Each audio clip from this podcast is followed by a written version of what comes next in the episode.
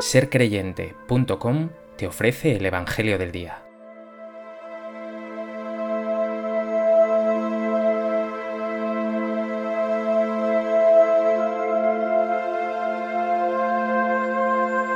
En aquel tiempo, uno entre la gente dijo a Jesús, Maestro, dile a mi hermano que reparta conmigo la herencia.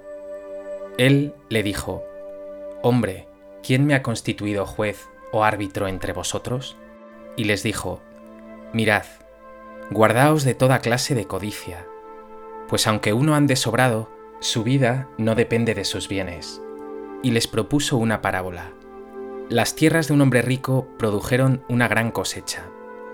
Y empezó a echar cálculos diciéndose, ¿qué haré? No tengo donde almacenar la cosecha.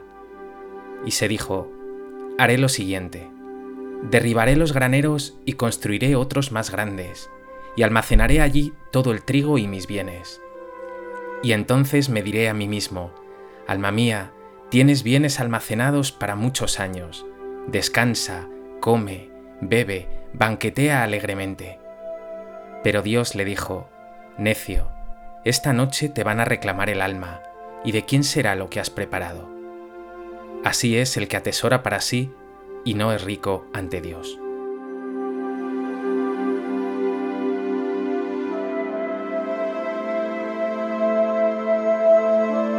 El Evangelio que nos regala hoy Lucas trata un tema de capital importancia para nuestra vida de fe. El peligro de las riquezas, la codicia y, en definitiva, del egoísmo. Dirá Jesús taxativamente, la vida no consiste en acumular bienes, ¿Y tú?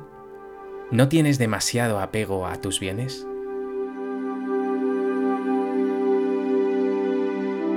A propósito del Evangelio que acabamos de escuchar, me gustaría plantearte tres reflexiones. En primer lugar, nos dice el texto que alguien entre el gentío pidió a Jesús, dile a mi hermano que reparta conmigo la herencia. Esta petición, de la que Jesús se evade, le sirve para entrar en un tema fundamental, el apego a los bienes. Y para ello plantea la parábola de un hombre rico, que tras una gran cosecha sueña con derribar sus graneros, construir unos nuevos, almacenar el grano y después banquetear alegremente. Lo que no sabe este rico es que esa misma noche va a perder la vida. El verdadero pecado de este hombre no es ya ser rico, sino atesorar sus bienes solo para sí, sin pensar ni en Dios ni en sus hermanos. Este es el gran peligro de las riquezas, que nos hacen ciegos a las necesidades de nuestros hermanos, que no tienen tanto como tú. En vez de ampliar sus graneros, no debía haber compartido su cosecha abundante que había recibido de Dios, creador de todo, con todos esos hermanos hambrientos que ciertamente tenía cerca? La riqueza ciega el corazón.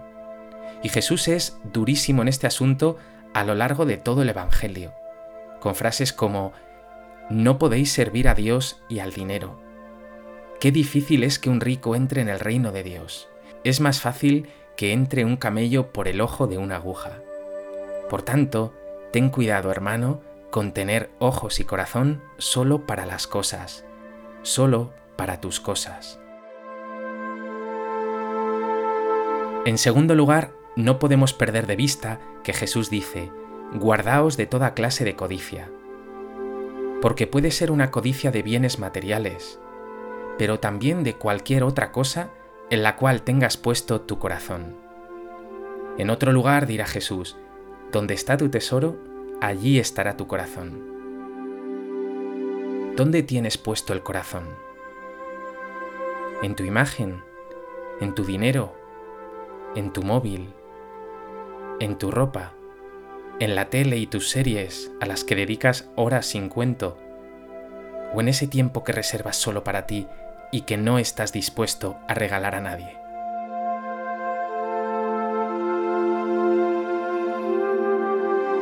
En tercer lugar, Jesús nos está indicando el camino correcto. Nos dice, esto sucede con quien no es rico ante Dios. La verdadera riqueza no son los bienes de este mundo que pasa, que no traen alegría al corazón y que además pueden hacer que nos perdamos.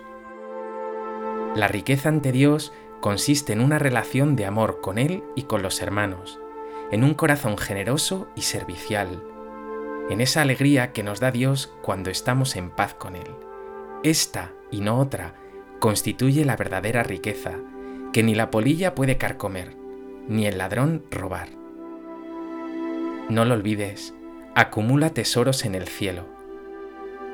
Si hoy mismo se te pidiera la vida, ¿tendrías las manos llenas de estas riquezas o te presentarías con ellas vacías ante Dios?